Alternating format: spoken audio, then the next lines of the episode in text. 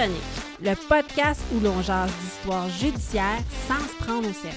Je m'appelle Marie-Ève. Et moi, Nicolas.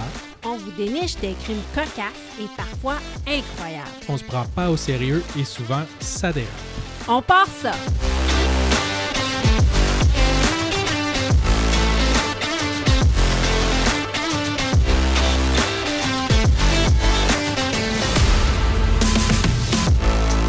Épisode 19.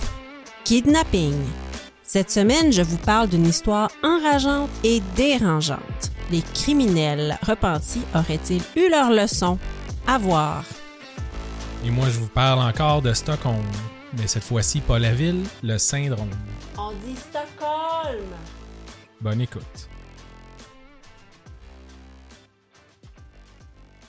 Nicolas, Marie-Ève. bienvenue à ce 19e épisode de Crime Tonic. Yes, sir. Yes, sir. Oh, on vous l'a pas dit, on a décidé que les saisons allaient avoir 20 épisodes. Ouais.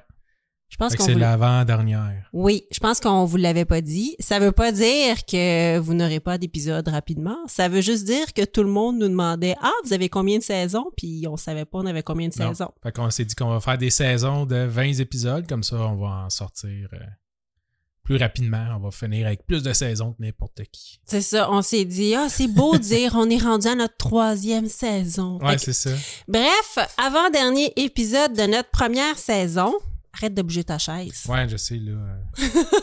on va essayer de, de pas trop bouger. Faire du bruit. Oui, on est des éclopés de la vie qui a mal au dos, donc on s'est assis cette semaine, Ouais. mais ne vous en faites pas, notre épisode sera on ne peut plus dynamique. Et pour les 8 personnes qui s'endorment sur YouTube, euh, on n'aura pas un gros vidéo cette semaine. Non, L'émission va être là, mais euh, là, on filme pas aujourd'hui. non, mais on vous fait un super bel épisode. Euh, Qu'est-ce qu'on boit? Lis-moi la belle canette que tu as. On boit euh, après euh, sondage? Oui, ah, hein? oui, c'est vrai, Le, on le a fait grand, le grand gagnant. Oui, on a fait un sondage sur notre page Facebook privée. Nous, on fait plein de choses. Notre page Facebook privée, si vous n'êtes pas abonné, euh, venez-vous-en. Et là, la boisson prête à boire qui a gagné, c'est les prêtes à boire V pour Violette. Violette.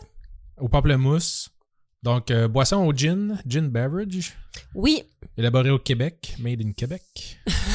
merci Nicolas. Violette pamplemousse. Moi, quand je vois des drinks au pamplemousse, vas-y, ouvre-le. faire du bruit. Ouais, fais, fais ça. Voilà. Es un beau couche-clouche. Je cliche. Moi, quand je vois des drinks au pamplemousse, j'a- je capote, je- j'aime ça, j'y prends tout le temps. Euh, donc, euh, je n'ai pu m'empêcher d'acheter euh, ces prêts à boire-là. Ça vient de la distillerie Mariana. Donc, Mariana, la distillerie Mariana euh, est à Louisville, a été fondée en 2014 par des passionnés de la botanique et du terroir québécois. Donc, Mariana, en latin, signifie épinette noire et c'est l'emblème de la forêt boréale. Euh, la distillerie Mariana a beaucoup de produits que vous connaissez peut-être. Ils ont le gin canopé, ils ont le rhum épicé mort bleu, l'amaretto québécois avril et ils ont le gin violette. Donc, à partir du gin, parce qu'ils ont des spiritueux, ils ont élaboré des prêts à boire, donc le violette pamplemousse. Ah oui, puis ils ont aussi de la liqueur d'absinthe Balzac. Moi, je savais Wow. même pas qu'on avait de la liqueur d'absinthe Ben euh, au Québec. Euh, et là, j'ai vu sur leur site internet en faisant des petites recherches que en- au printemps 2024, ils vont ouvrir une distillerie en plein cœur du centre-ville de Trois-Rivières. Ah ouais. Donc, je crois qu'ils déménagent. Et là, Nicolas, attends, je là-dessus. Ils vont offrir des forfaits expérientiels et de dégustation. Donc, tu vas pouvoir être euh, distilleur d'un jour. Ah, c'est bien cool. Oui, euh, pratiquer tes talents de mixologie et déguster des produits. Ils vont même avoir un- une microbrasserie, un cocktail club. Euh, moi, on- nous, on est de Montréal, mais moi, j'aimerais vraiment ça au printemps 2024, aller faire un petit tour dans ce coin-là, aller faire un parcours C'est bon, c'est agroalimentaire. noté. Mettons à ma fête. là. Puis, fait que j'aimerais vraiment ça. Euh, ça a l'air super le fun pour les gens de la région de Trois-Rivières et même si vous passez par là, euh, ça avait vraiment l'air intéressant comme concept. En attendant, euh, les produits sont disponibles à la SAQ. On en connaît beaucoup, on les aime beaucoup et le- les prêts à boire sont très bons. Ouais. Très, très bon. Voilà. Donc, cette semaine, c'est la distillerie On- Mariana. On aime ça. Pamplemousse, c'est super bon. Ah, j'adore ça. Euh, pour ceux qui ne le savaient pas, toutes nos suggestions de cocktails sont, sous- sont regroupées sur la, sous la pastille Drink dans Instagram, dans les euh, des stories en vedette. Génial. Donc, euh, si vous recherchez euh, nos critiques de cocktails, ce sera Nos critiques d'experts Exactement. avec des termes recherchés comme euh, robe et euh, Oui. Comme ben, ben bon. comme ben bon. Ah ouais, j'aime ça. Puis là, je te dirais aujourd'hui, mon frigidaire est pas assez frette. Fait que euh, Ah! c'est un autre super euh, super critique constructive. mon drink est pas tout à fait assez froid. Écoute, continue comme ça, là, puis je suis sûre qu'ils vont nous envoyer des caisses. Ils vont Ouais. faire, sont, sont fantastiques, ces deux Hey, hein? podcasters-là, et on va leur envoyer des produits. Ils font des critiques de On feu. allait faire faillite, mais là, Crime Tonic a parlé de nous autres. À ta boy. Ah, ta boy. euh, j'ai un shout-out. Et Bon, on en a deux, là. Je vais en faire un, moi aussi, aujourd'hui. Ah oui? Ouais. OK, c'est bon. Parfait. Fait que moi, j'ai un shout-out. J'ai choisi mon shout-out. OK, ça vient de Vava DB. Bonhomme sourire. Euh, j'ai choisi ce shout-out-là parce que ça dit 5 étoiles. Belle découverte, ça fait changement du sanglant, mais tout aussi intéressant. En plus, vous êtes cute. Oh, Good job. C'est beau, hein? c'est bien cool. À cause ça dit qu'on t'a cute. Ben ouais. Fait qu'on s'excuse, euh, Vava DB, si tu dis qu'on est cute, peut-être tu nous écoutes sur YouTube ou que tu écoutes nos, nos stories puis nos vidéos sur les réseaux Oui. sociaux. Bref, euh, cette semaine, il y aura pas de YouTube, comme on disait, mais on va te faire un petit story. On peut mettre des photos de nous autres euh, On t'enverra des photos. avec un petit montage. un loup. puis- Ben, merci beaucoup. Tu sais, il y a des jours de même, là, que je manque de foundation, là, puis là, ça m'a fait du bien que tu me dises je t'accuse. Moi, j'en faire un. Puis là, j'en saute une coupe qu'on va, qu'on va faire les prochaines fois. Là, Oui, mais oui. Je voulais euh, faire le shout-out euh, de Soso euh, 04500 OK, vas-y. qui dit en gros, je veux mon shout-out. Oh! Mais après ça, qui dit ben non, c'est pas pour cette raison que je vous donne 5 étoiles, mais bien parce que je vous adore, que j'adore votre podcast. Euh, vous êtes super, continuez comme ça. Vous êtes dans mon top 5 sans aucun doute. Et des podcasts, j'en écoute des tonnes. Ah, c'est bien fin. C'est bien gentil. Ah, ben merci. Puis continuez d'aller nous noter, s'il vous plaît, sur Apple Podcast. Allez nous mettre 5 étoiles si c'est ça qu'on mérite. Et de nous mettre des critiques, ça nous aide dans, avec l'algorithme. Ça nous fait toujours plaisir. Des fois, on a des périodes de doute. On se dit, oh mon Dieu, on fait-tu la bonne affaire? On n'est pas des professionnels. Puis on va lire vos critiques, puis ça nous met euh, vraiment de bonne humeur. On a du fun. Puis On a du fun. Tant mieux. Oui, oui, tant mieux, tant mieux. Donc, euh, je Notre vais... sujet? Hein? Notre sujet aujourd'hui? Oui, notre sujet aujourd'hui... t'allais parler, excuse. Ah, ben c'est beau, j'ai pas de problème. Mais Notre sujet, ça va être kidnapping. Ouais. Ce Ouais. qui est là, on s'est dit, euh, écoute, c'est le temps des fêtes, hein, c'est festif, tout le monde est de bonne humeur. Fait qu'on va faire probablement ce qui est l'épisode le plus sombre de Crime Tonic ever. Parce que là, on voulait des. euh, tu sais, d'habitude, on essaie d'y aller plus léger. hein. Ouais. Trouver des affaires drôles, mais là, je sais pas. euh, J'avais comme trouvé un cas intéressant de kidnapping, j'étais pas super. Mais il est correct mon cas, là. OK. Mais il y en a pas beaucoup que ça vire comme super bien, là, ou que tu sais, ça peut être drôle. Fait que pas de rire non plus du monde, puis euh, du malheur des gens, là. Non, c'est ça. C'est c'est des, c'est des cas qui restent cocasses parce que incroyables. Oui. Moi, personnellement, mon cas, il est, il est assez euh, surprenant et incroyable. Ouais. Donc, euh, je, je trouve que ça vaut la peine d'en parler. Est-ce que euh, je fais faire plein de jokes sur le Non. fait qu'il y a peut-être un enfant qui sort traumatisé de cette histoire-là? Non, pas tant. Moins. ouais. Ouais, sauf que il reste que il y a vraiment des bouts de l'histoire et c'est notre but à Crime Tonic de vous faire dire ben voyons donc. Ouais, non, c'est ça. Et dans mon histoire, il y a beaucoup de ben non. Euh, de, de, de criminels qui l'ont échappé. Et choses ça, ça- étonnantes. et choses étonnantes. Et ça, ça me fait très rire, moi, dans la vie des criminels qui sont pas très bons dans ce qu'ils font. Euh, C'est donc, notre, c'est notre gagne-pain. exactement. donc, je commence avec mon champion de la semaine. Go! Allons-y. Ok. Allons-y. Je te raconte une histoire très récente euh, qui est apparue dans les médias au mois dernier. Donc, je te parle du 24 novembre 2023. OK? D'accord. À 20 21h22 exactement. Oui, le site Internet du Journal de Montréal euh, publie un article qui relate un événement dans la, un enlèvement dans la région de Gatineau. OK. Ça dit que vers 16h10, l'après-midi même euh, du 24 novembre, une personne d'âge adulte marchait sur la rue Gauthier en direction sud. Le SPG, le SPVG, donc le service de police de la ville de Gatineau, Ah a procédé à une collecte d'informations sur le terrain et selon les témoins, cette personne aurait été kidnappée par quatre suspects. Donc, il y a vraiment des gens qui ont assisté à un kidnapping. OK.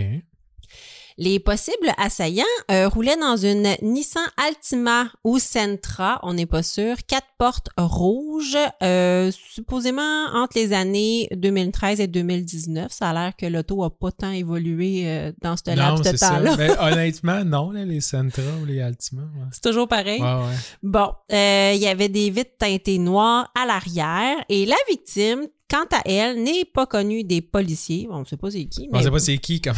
c'est ça. Ah, attends, la victime. Ouais, la victime ah, ok, non la plus. victime. OK, OK. Ouais, on sait pas c'est qui, mais pas connu des policiers, puisqu'on sait pas c'est qui. Ben là, Euh, la victime, on sait c'est qui. Non! On sait qui s'est fait enlever. On sait- non, on Hein? sait juste, il y a des On sait témoins. juste que quelqu'un s'est fait enlever. Oui, il y a des témoins qui ont relaté, il y a un gars qui se promenait, il y a quatre personnes qui sont arrivées, ils l'ont embarqué de force dans sa valise de char, sont partis. Ils ont paniqué. euh, ouais. C'est peut-être un enterrement de vie de garçon. Et on- je te, je te reviens là-dessus. Donc, la victime avait la peau blanche, fumait la cigarette, portait un manteau noir à capuchon avec fourrure, un pantalon et des souliers noirs. On le sait que la cigarette, c'est dangereux. Mais là, à ce point-là, Ce point-là, ça frappe. ça, ça- Le tabac, ça. ça frappe. Exactement. Euh, L'article brosse aussi un portrait des quatre kidnappeurs selon les vêtements distinctifs. Euh, mais je vais te dire, c'est plus, il y a un pantalon, puis un chandail, puis un capuchon, puis un autre pantalon, puis un chandail. Il marchait, ouais, c'est ça, il marchait sur deux pattes, puis euh, Pas mal ça. Il pas, conduisait une voiture. c'est ça. Puis c'est pas avec ça que je vais reconnaître un voisin. Non.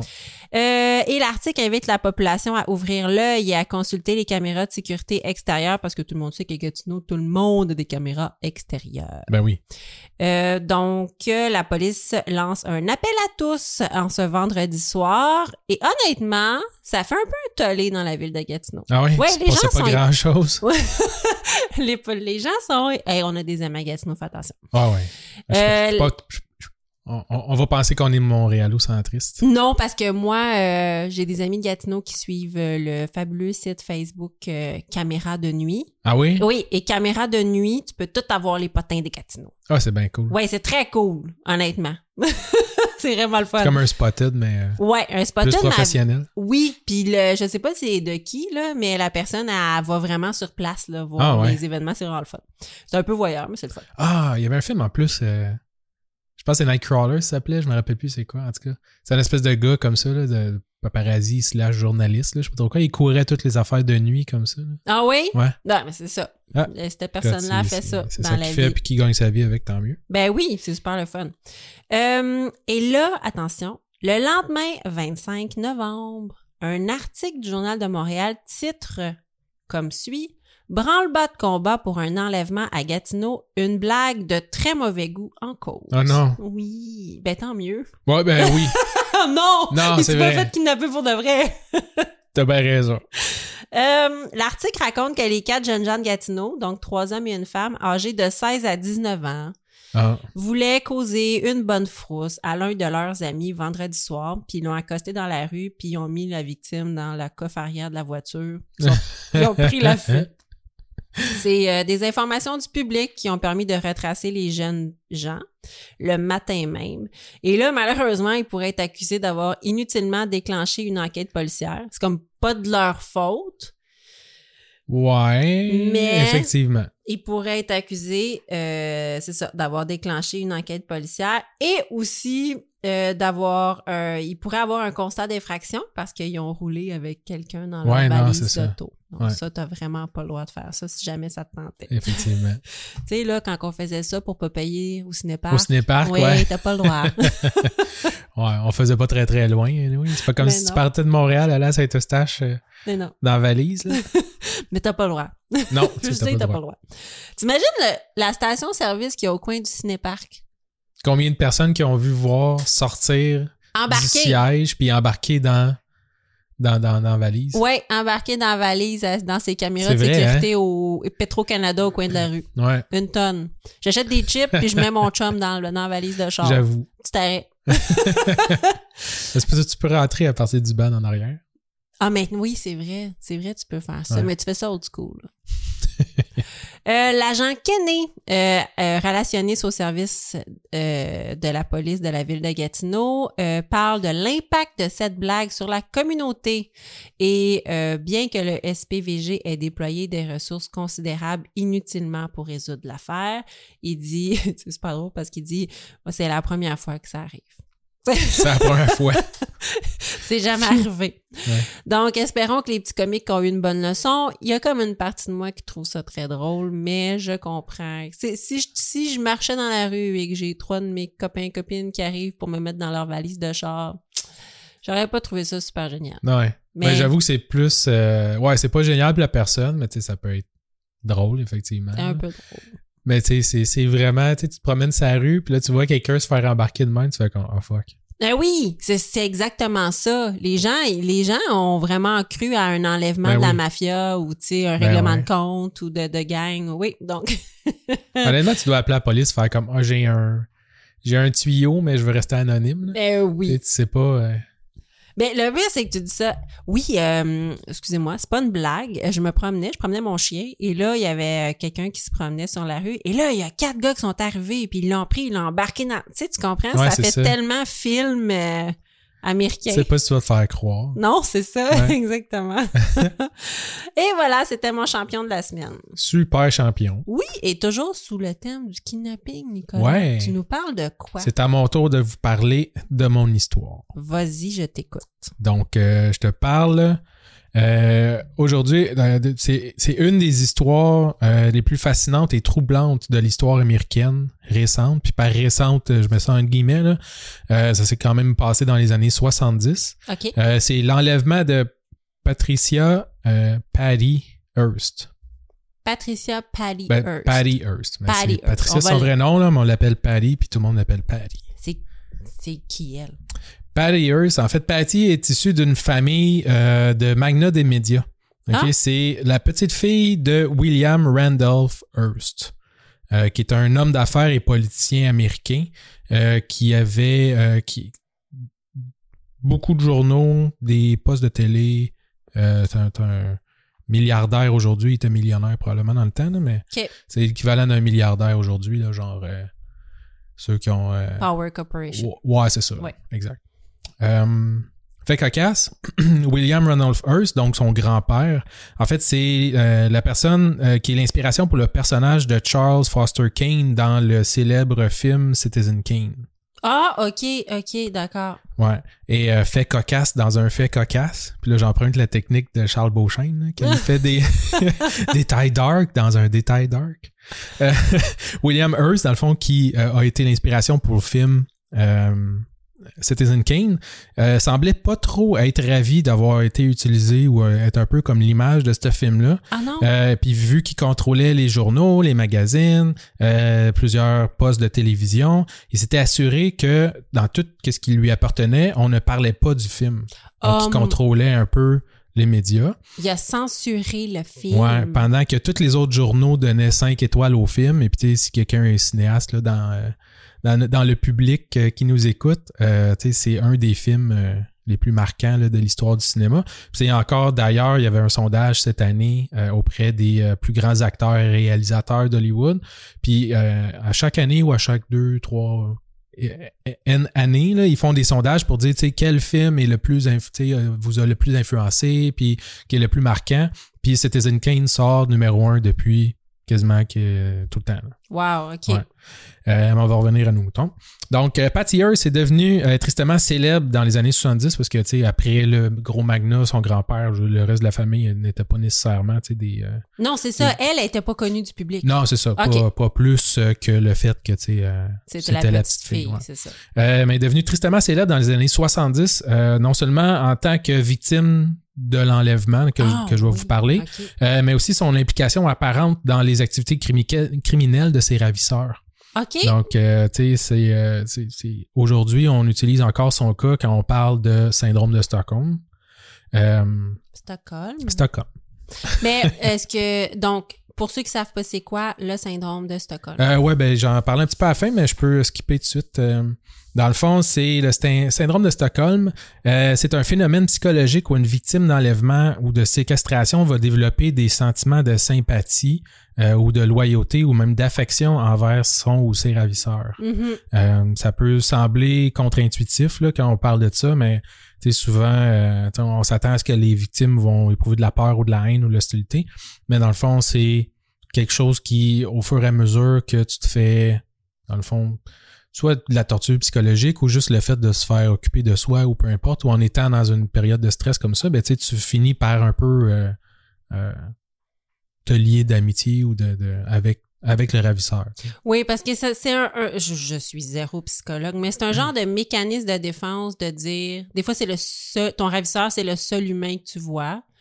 Euh, des fois c'est le seul humain avec qui tu as une relation proche durant ta détention. Ouais, c'est ça, qui peut durer longtemps. qui peut durer longtemps sur une longue période. Donc, tu en viens à tenter de développer une relation le plus harmonieuse possible. Puis en faisant ça, ben c'est ça, tu développes une relation, donc euh, tu finis par éprouver, c'est ça, de l'affection ou du respect ou euh, Ouais, exact. c'est ça. Donc oui, c'est un Ouais. syndrome assez spécial. Ouais, ça, ils disent, tu sais, c'est quelque chose qui est assez complexe, puis ça se produit pas dans toutes les, les situations non plus d'enlèvement ou de séquestration. Puis ça dépend beaucoup de la réaction des individus. Oui. euh, qui, qui peuvent varier beaucoup là, euh, selon différents facteurs là, comme leur personnalité, euh, leur histoire, les, ou des circonstances aussi de leur captivité. Ben merci beaucoup, docteur Nicolas. Fait plaisir, psychologue. Euh, donc, 4 février 1974. OK. OK? Ça marque un point tournant dans la vie de Patty Hearst. C'est à l'âge de 19 ans, euh, alors étudiante à l'Université de Californie à Berkeley, euh, et durant qu'elle est, elle et son fiancé, semble-t-il, écoutaient un épisode en rediffusion de Mission Impossible, Oh, celui avec Peter Graves et Martin Landau. d'accord. Pas les nouveaux avec Tom, Tom Cruise? ben non, on est en 74. Ben, c'est ça. c'est ça, il y a. Je tenais, c'était important, je trouve, de le, de même, même moi, je sais ça. Elle va être brutalement enlevée, donc on va arrêter de, de rire. Oui, Euh, brutalement enlevée euh, de son appartement par un groupe composé d'hommes et de femmes euh, qui sont entrés chez elle, fusil à la main. Oh, Euh, ils vont avoir pris soin au passage de tabasser son fiancé oh. euh, pour finalement la jeter dans le coffre d'auto et de déguerpir au PC. Et ce qui en suivi est une saga médiatique et judiciaire qui a captivé et divisé l'opinion publique américaine. OK. Donc, C'est- rare, ça, que ça arrive, l'opinion publique américaine Ouais, quand est même. divisée. Ouais. Ouais. c'est pas... euh, non, les autres, Très, hein, très rare. ouais. Ils sont tout le temps tous d'accord. Euh, donc, puisque la victime est quand même d'un certain statut social, hein, on sait, euh, ça va pas prendre de temps au FBI pour euh, mettre leurs meilleurs hommes sur le dossier. Oui, puis c'est- il y a un témoin. Aussi, ouais, qui s'est fait tabasser. Oui, exact. Et euh, rapidement, ils vont identifier le groupe responsable de l'enlèvement. Puis là, je dis euh, peut-être que c'est à cause que le FBI est plein de talent, ou peut-être aussi parce que le groupe va revendiquer, dans le fond, l'événement. Bon, ben c'est clair. C'est Ouais. eux autres. Donc, les ravisseurs font partie euh, d'un groupe radical armé nommé l'Armée de libération symbionnaise, ou euh, en anglais euh, SLA. Ben, abréviation en anglais, c'est SLA, OK. euh, que je vais nommer SLA à partir de maintenant.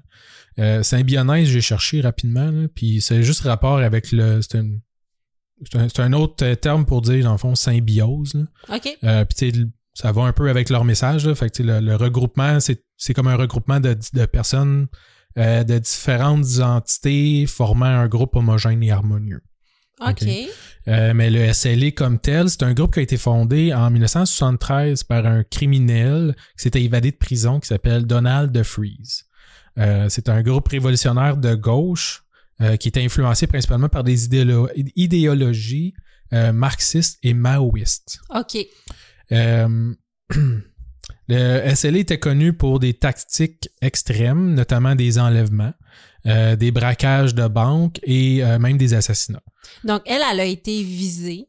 Oui. Parce que c'est la petite fille d'un magnat de droite capitaliste qui fait de l'argent, qui a tous les médias. Exactement. C'est ça. Elle a vraiment été visée pour ça, OK, Parce comprends. savaient que ça allait faire du bruit. Ça allait faire du bruit, puis c'est contre leurs idéaux Ouais, c'est ça. aussi. Ouais. Puis tu sais, leur but, c'est ça, c'est de créer du chaos. Dans le fond, d'inciter une espèce de guerre civile là, contre euh, le, le, le capitalisme. Euh, ils appellent ça le gouvernement américain, euh, le capitalist state. Fait que c'est vraiment genre le capitalisme. Euh, Et bien qu'il soit relativement petit, le groupe constitué d'hommes et de femmes d'origine et de statuts sociaux complètement différents a réussi à attirer l'attention nationale grâce à justement l'enlèvement de Patty Hearst. Oui, ça doit, mon Dieu, ça doit avoir fait tout un, tout un battage. Ouais. Euh, quand, quand même, là, euh, durant les, les, les semaines à, à suivre, justement, là, il, il faisait la, la une des journaux, puis les... les... Ah, les semaines, mon Dieu, je vais pas Ouais. spoiler, mais ça, Ouais, on va spoiler assez rapidement. OK, vas-y. Euh, donc, au, euh, au cœur de cette tourmente se, se trouvait justement Patty Hearst. Euh, selon le témoignage qu'elle a fait en cours, après tous les déboires, donc spoiler justement, dans les semaines suivant son enlèvement, elle aurait subi de la torture autant euh, physique que psychologique, Oh. euh, et principalement de la part du chef là, de Freeze. Euh, elle aurait passé des semaines dans un garde-robe, les mains liées et un bandeau sur les yeux. Elle avait le droit de sortir que pour manger et probablement aller aux toilettes. Et durant les premiers jours de Freeze l'aurait également menacé de mort à plusieurs reprises Oh. pour essayer de jouer dans sa tête. Puis, petit à petit, De Freeze va permettre à Patty de sortir du garde-robe pour participer aux discussions politiques politiques du groupe.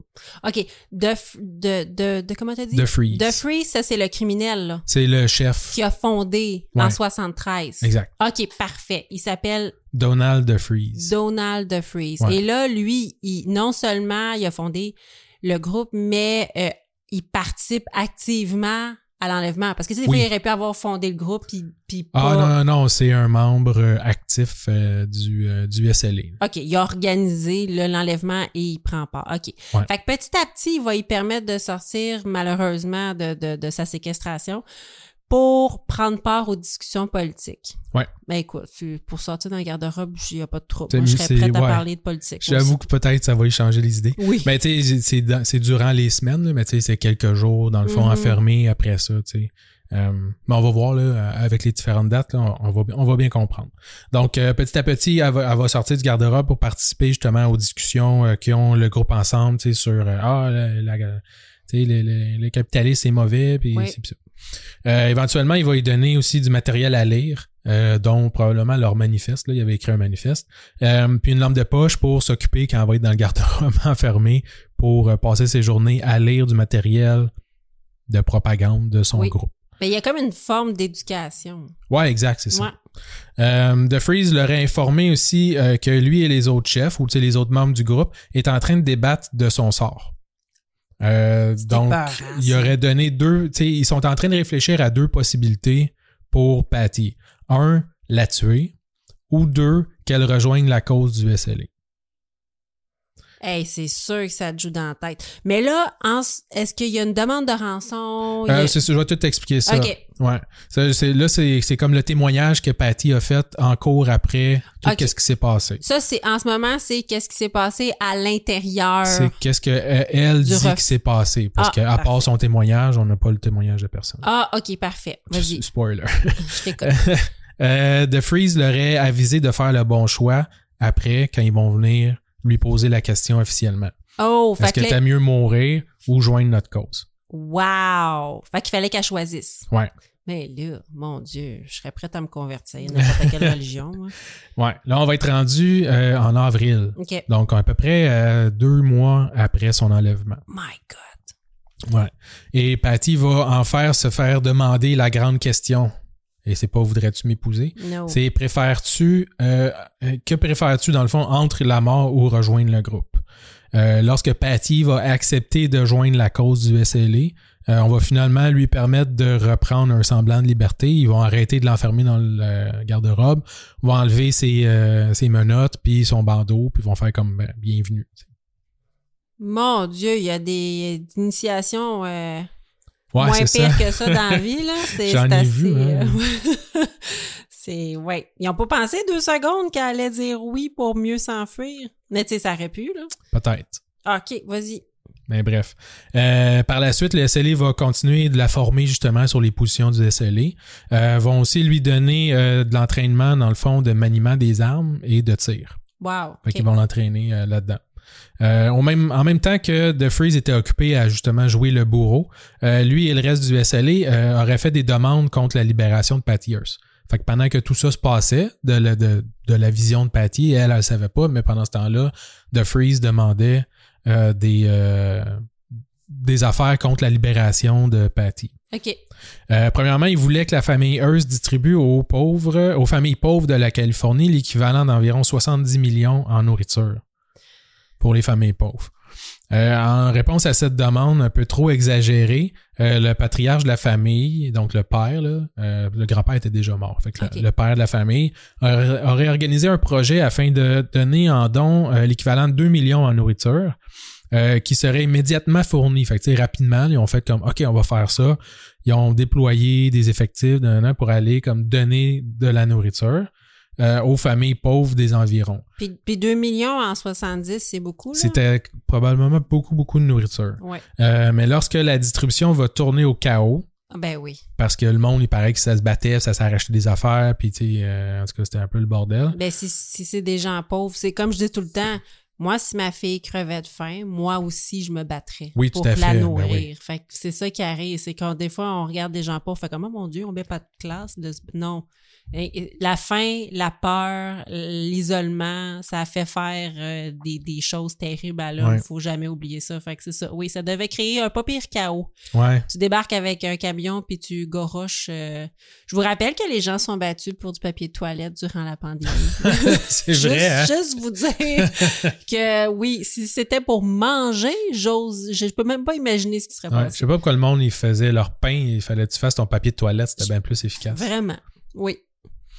Bref. Fait que là, quand il y a eu le chaos, qu'est-ce qu'ils ont décidé? Euh, ben, en fait, le SLA a dit euh, nice try, puis ils ont, ils ont décidé de changer, dans le fond, d'idée. Euh, donc, le SLA en avait eu assez, puis ils ont laissé tomber, dans le fond, les demandes pour euh, et les possibilités, dans le fond, de relâcher Patty.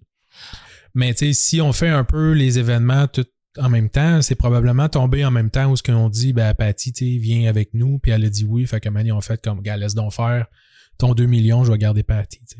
Ouais, je comprends. Dans le Mettons. fond, c'est ça. OK. Parce que dans le fond, rallier des gens à leur cause, ça vaut plus que de la distribution de nourriture en une fois, puis après ça, c'est fini. là. Ben oui, effectivement. Le, le but aussi, c'est de faire parler d'eux autres. Là. Fait que là, si on réussit à tourner elles de leur côté, ben c'est une bonne affaire. Oui.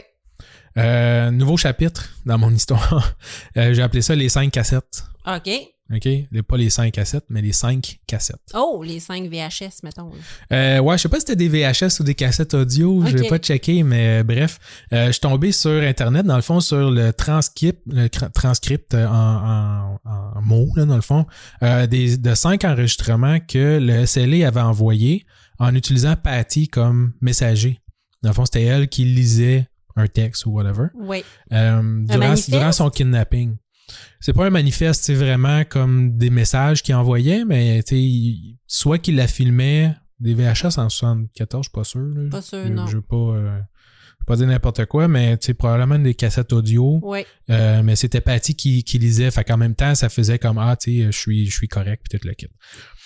Mais bref, euh, je vais, je vais, je vais t'énumérer les différents, puis j'ai fait des petits résumés rapides de qu'est-ce parfait. que chacune disait, OK? Donc, la première cassette est envoyée le jour 9 de son enlèvement. D'accord. Sur la cassette, elle va dire que tout va bien. Elle a été enlevée par des extrémistes armés, euh, mais qui sont pas des fous furieux. Euh, elle dit qu'ils sont honnêtes avec elle et s'occupent bien d'elle. Euh, elle désire quitter pour l'instant, mais que eux, ils veulent pas la laisser partir.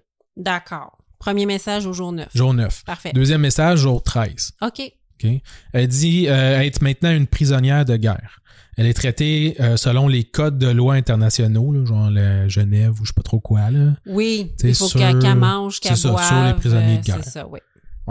Euh, on va dire, oui, elle dit à ses parents de ne pas croire, elle dit à ses parents de ne pas croire les rumeurs qu'elle est maltraitée. Fait que, sûrement que les médias doivent dire non, non, tu sais, que Oui. ça va pas bien, whatever. Euh, elle va dire que le SLA euh, veut faire d'elle un exemple. OK. OK? Et c'est pour ça que ils n'ont pas besoin de s'inquiéter car le SLA est très sérieux et ils font attention à elle pour son retour sain et sauf euh, parce qu'ils veulent utiliser elle comme exemple. D'accord. Pas dans le sens de genre on va la tuer, c'est un exemple, dans le sens de regardez, on est raisonnable, on a des demandes, mais on n'est pas des tout croche. Oui. Puis des fous furieux, donc c'est ça. Exact. Donc ça, c'est jour 13. OK. OK? Jour 34. Elle dit avoir eu vent du désastre que son père a fait avec la demande du SLA euh, en parlant du don de nourriture Qui a viré au chaos. qu'on virait au chaos qu'on vient de parler. Elle va chicaner son père euh, car il, a- il aurait annoncé dans les médias que ce qui était arrivé était hors de son contrôle. Mais selon elle, elle euh, son père essaie de se laver, de s'en laver les mains dans le fond, puis qu'il aurait pu faire mieux. Oh, fait que tu vois, ça commence à, à changer. Exact. On est toujours 34. Et là, euh, on va être le 3 avril 1974. Euh, le FBI va recevoir la quatrième cassette enregistrée euh, provenant de Patty au jour 59 de son enlèvement. OK. Elle va dire, elle va faire un long discours, puis là, je l'ai pas tout euh, transcrit, là. Elle va faire un long discours sur comment les gens sont opprimés par les corporations, que les hommes, les femmes et les enfants seront assassinés par les riches, euh, que la crise énergétique que traverse l'Amérique n'est qu'une façade pour permettre aux riches politiciens de construire des centrales nucléaires puis d'avancer leur agenda politique. Pauvre Paddy, attends à l'heure, tu vas capoter. Bref, tu sais, on voit qu'elle est vraiment comme rentrée dedans. Elle va terminer son message euh, en disant qu'on lui avait donné un choix, que le SLI lui avait donné un choix, soit d'être relâché saine et sauve dans un endroit euh, euh, Sécuritaire. sécuritaire, isolé pour pas qu'on sache son où, mais relâché en sécurité et qu'elle puisse retourner à sa vie habituelle. Ou la deuxième option, de rester et se battre euh, avec ses camarades pour les gens opprimés. Puis elle va, elle va dire qu'elle a pris le deuxième choix. Fait qu'on voit tout de suite que quand elle a fait son message, en tout cas, elle dit que c'est plus genre soit que tu meurs ou soit que tu nous joins, c'est elle préfère rester avec eux que être libérée. Puis de vivre dans le mensonge du capitaliste et Ouais, de à participer à, cette mascarade. Et fait que là, elle est vraiment euh, sympathisante à la cause. Là, Oui. tu sais, ouais. Euh, puis elle va dire maintenant aussi qu'elle s'appelle Tania. Ah. Donc, elle va changer de nom. Son nom de, de, de membre du SLI, ça va être Tania. En Ben, c'est ça, je la disais. Paddy, je trouve que ça fait très, très, très de droite. oui, Tania, c'est un nom, euh, c'est un nom de gauche. Ah ouais? Oui, c'est comme ça. Ouais, elle va dire justement en l'honneur de la camarade de Che Guevara, qui Oh! euh, aurait été nommée euh, Heidi Tamara Bonki Bider, mais bref, c'est euh, la, com- la compagne, ou en tout cas une camarade de che, Guevara quand il s'est battu en Bolivie. OK, fait qu'en son honneur, à ses, à ses renommées, Tania. Exact. Ben, et là là. Ouais. Puis là, j'avais parlé de cinq cassettes, mais je vais vous parler de la dernière cassette plus tard. Ben oui, là, t'es rendu à 4, Nicolas. Oui, j'étais à quatre. Fait que là, tu nous laisses un teaser pour la cinquième Ouais. cassette. C'est ça. Ça s'en vient. D'accord, je Là, mon prochain chapitre s'appelle Tania la mitraille. T'es bon, t'as fait des jokes pareils. Pas si. C'est pas déplacé. Non, non, Tania la mitraille, c'est hot. C'est pas trop dark là, comme cas. Là. Non, non. À date, non. Non, c'est ça. Moment donné, il y a une bombe, tout le monde est mort. Ouais, c'est ça. Le monde, ils se promenaient avec leurs bras oui, c'est ça. dans la main. Euh, OK, deux semaines après son communiqué, euh, après la cassette numéro 4, Yes. euh, Patty, maintenant nommée Tania, et euh, son nouveau camarade de Freeze, Ouais! son meilleur ami. Ils sont-ils des, sont-ils des amoureux? Ben là, non, je pense pas. Pas des amoureux? Non, c'est pas des amoureux. Me semble Mais- du combat, là, me semble que ça fait sortir les phéromones. me semble que si on combattait là, dans la trachée, toi puis moi, là. Peut-être. OK, vas-y. euh, mais c'est pas, euh, c'est, pas une histoire romantique. Non, non, non. Ah! Non. Je suis déçue. Il manque ça dans ton histoire. manque ça? Il manque ça. Il manque, manque Ouais. d'amour. il Je fais une référence à Bonnie and Clyde plus tard. OK, vas-y. Bref, euh, Tanya et The Freeze, maintenant nommée ta- nommée Tanya et The Freeze, euh, vont entrer à la à Hibernia Bank de San Francisco, euh, mitraillette à la main. Bon matin. Bon matin. Ouais, à 10 heures de matin en plus. Ah oui? Euh, ouais, Tanya va s'empresser euh, de crier, tel dans un film de Tarantino, I am Tanya, up against the wall, motherfuckers. Ah, c'est comme hot, Ouais, genre. en pointant son, son fusil sur tout le monde. Euh, durant le vol, par exemple, il y aurait eu deux clients qui seraient rentrés dans la banque durant, puis euh, les deux se seraient fait tirer par les membres du SLI qui étaient là. Euh, Tania et le reste de la banque vont réussir à s'enfuir avec l'argent, environ 10 000 en poche. OK.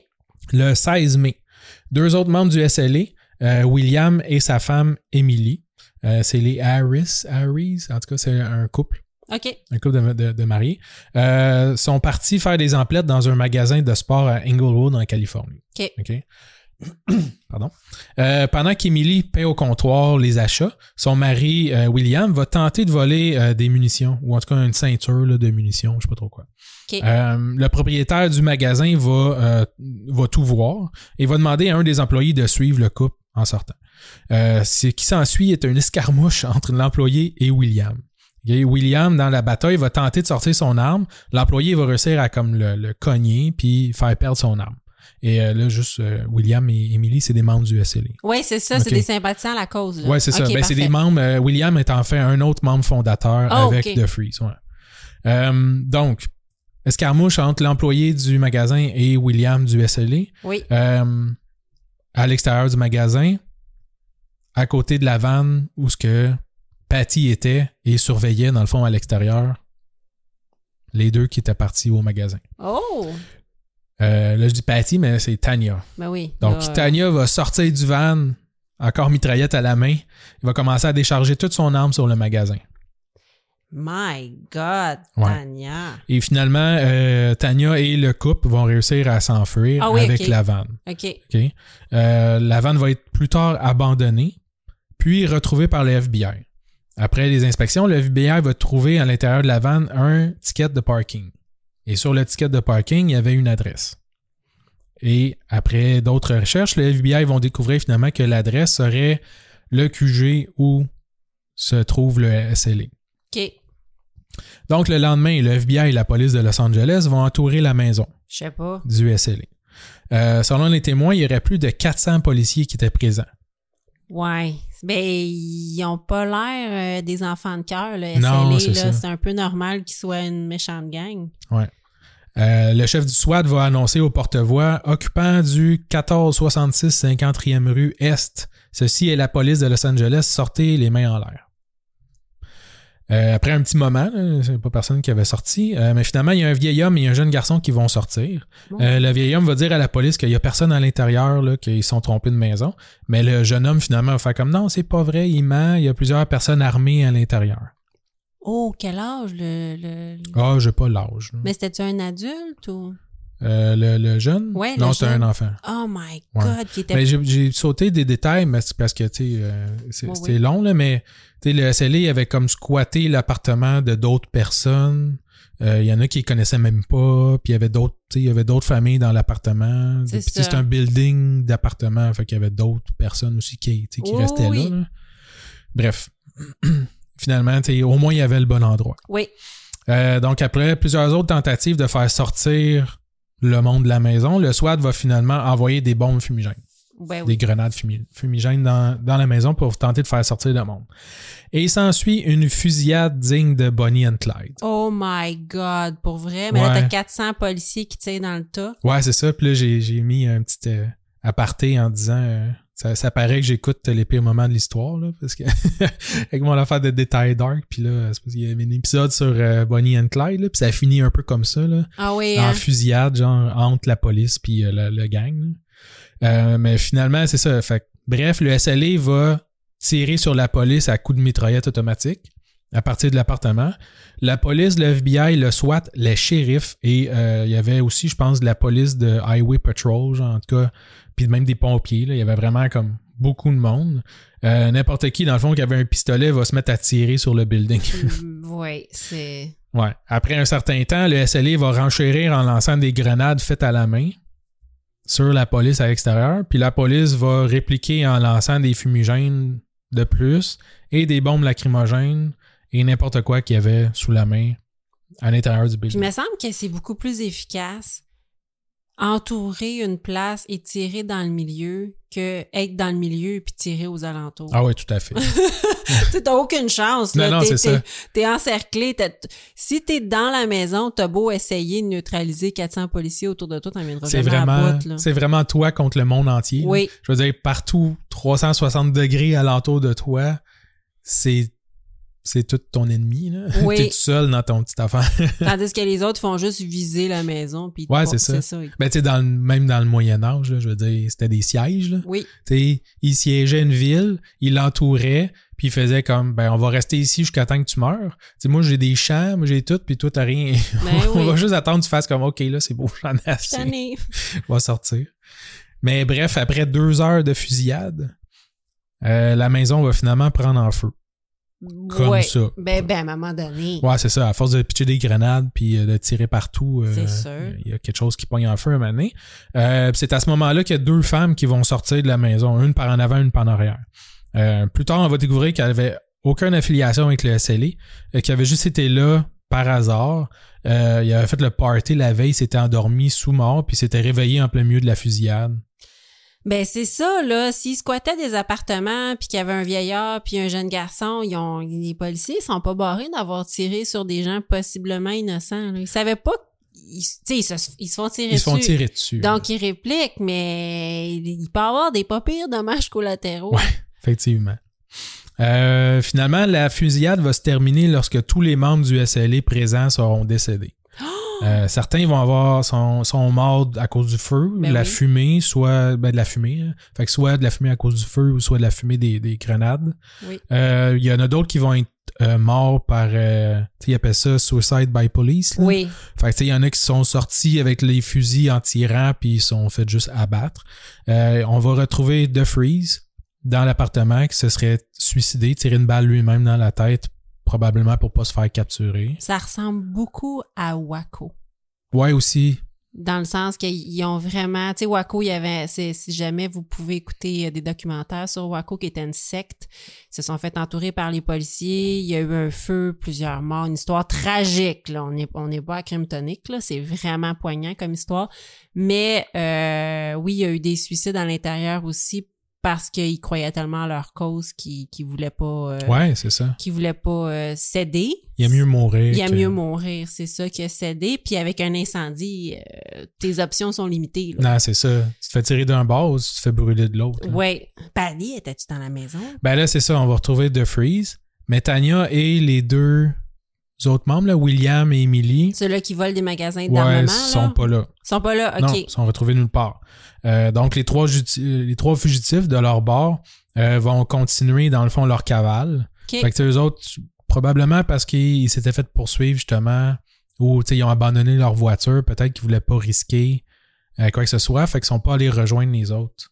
Bon move. Ouais, bon move. Ben, pour pas mourir, là. Ouais, ils, ils savaient pas, là, mais... Non, c'est ça. Mais tu sais, apprenant après ça la mort de, de leurs camarades, tout ça, vont repartir en cavale, euh, recruter quelques autres membres aussi additionnels à travers euh, tu sais, les quelques semaines. Euh, mais ça n'a pas duré longtemps. Ils vont faire d'autres vols de banque aussi là, pour essayer de se refaire des fonds ouais. Ils pour la cause. sont pas On riches. vole pour la cause. Oui.